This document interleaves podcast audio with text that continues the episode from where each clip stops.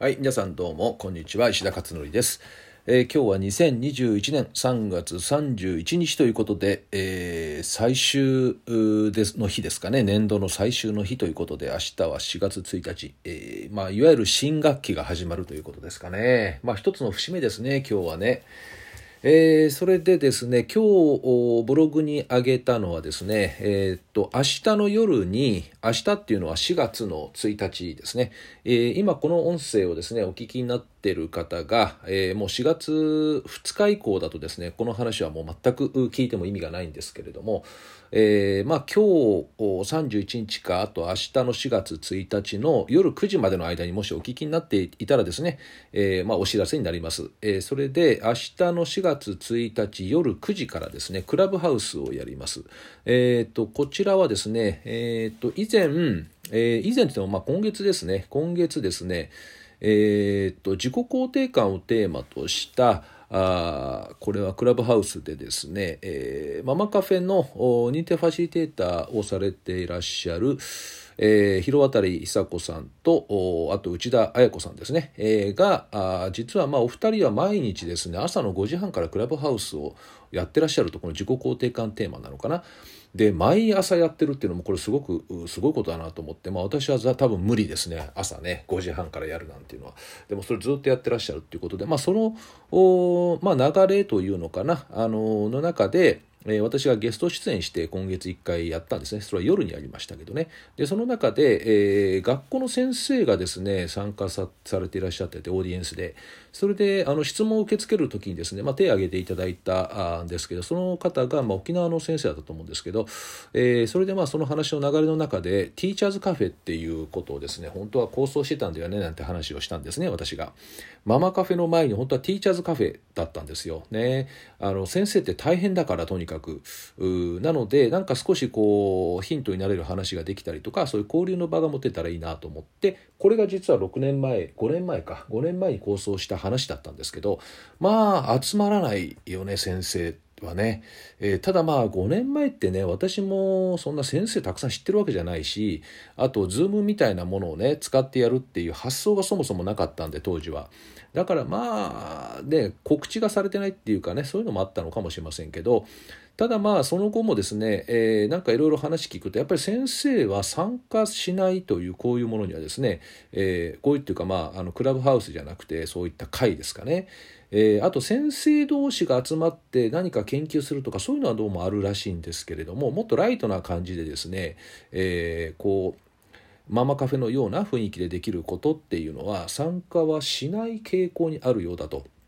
でもちろんあの忙しいからね先生はねそんな簡単にできるわけでもないとは思うんですね。でまあ今回クラブハウスでやってみたらどうなるだろうかということでで一回ね先生2人やって来ていただいてやったことあるんですよね小学校の先生女性2人で。でまあ先生集める目的ではやっていなかったけれどもまあいないよねやっぱりね来ないですよね。うんだからあちょっとね今回はどうなるか分かんないんですけどもただまあ何人かもちろん先生いるのはもう前提でやるんでね、えーまあその先生たちと、えー今学校教育現場どうなのかっていう話を聞いてみたりあとはまあ先生の悩み相談っていう感じよりはですね、まあ、どういったことで先生たちってこう直面している悩んでいることが多いのかとか、まあ、そういうのをなんか知っていただくだけでもより多くのママさんたちがですね何かこう先生視点に立って物事も考えられるかなっていうそういった目的でやろうかなと思っています。えーなので、えー何かこう学びだよねやっぱりどうせやんだったら学びにつながんなきゃいけないので、えーまあ先生たちもママさんたちのなんかね質問とかがあったらそれを受けて、えーあこういったことをいろいろ聞きたいんだなとかねいうことが分かったりとかするだろうし一般的にはあの保護者面談ってありますよね学校でね。であそこではおそらく先生から保護者への話が中心だと思うんですよね一般的には。だから保護者から先生の要望っていうのはあのあるだろうけれどもほとんど多分少ないだろうと思うんですね。ということは現状がどうなのかっていうことは学校の先生はあまり、えー把握ができてないかもしれない。まあ分かんないですけどね把握してる先生もいるかもしれないけど。だからそういったことで、えー、何かですねこの先生の世界の話から始まって、まあ、ママさんたちの話が少し聞けたらまたいいのかなということで、えー、まあ、1時間ぐらいを目安に、えー、明日の夜9時からですねやろうと思っています。もちろんあの聞くだけでも構わないのでえー、クラブハウスですね、アカウント持ってらっしゃる方は、あ聞いてみるといいかなと思っています。まあ、私が総合的なファシリテーションをやりますので、えー、まあ、あの、そうですね、この内田さんと広渡さんも、えー、もちろんスピーカーでね、入っていただいて、いろいろなんか、あの、質問、まあ、親視点の質問とかね、そんな形もあってもいいのかなという感じはしていますんで、まあ、そこから始まってオーディエンスの方にも手を挙げていただくような場もね、作ろうかなと思っています。えー、ということでこれが今日のですね、えー、クラブハウスのまあお知らせということになります。で、えーと、あとはですねもう一つはあ昨日も夜この音声配信で話をしちゃったと思うんですけど、えーと、小倉圭さんのあのラストアルバムですね。これのジャケットを出したことですかね。まあそれはもう話したからいいかな。えー、ということで来年の1月には渋谷のオーチャードホールでラストコンサートということでね、えー、これ大変なことになるだろうね。まあ多分、まあ、ラストだからあまあ有名な方いっぱいいらっしゃるんじゃないかね。五木ひろしさんとかねあの曲を下ろしてる方とかね、えー、あと中村雅俊さん堀内孝雄さん健直子さんとかえー、一回だから NHK のホールでですねあのそういった面々の方々と同じステージで歌ったことあるんですよね、まあ、信じられないですね。私の目の前に中村雅俊さんがいたからね。1メートル前にね。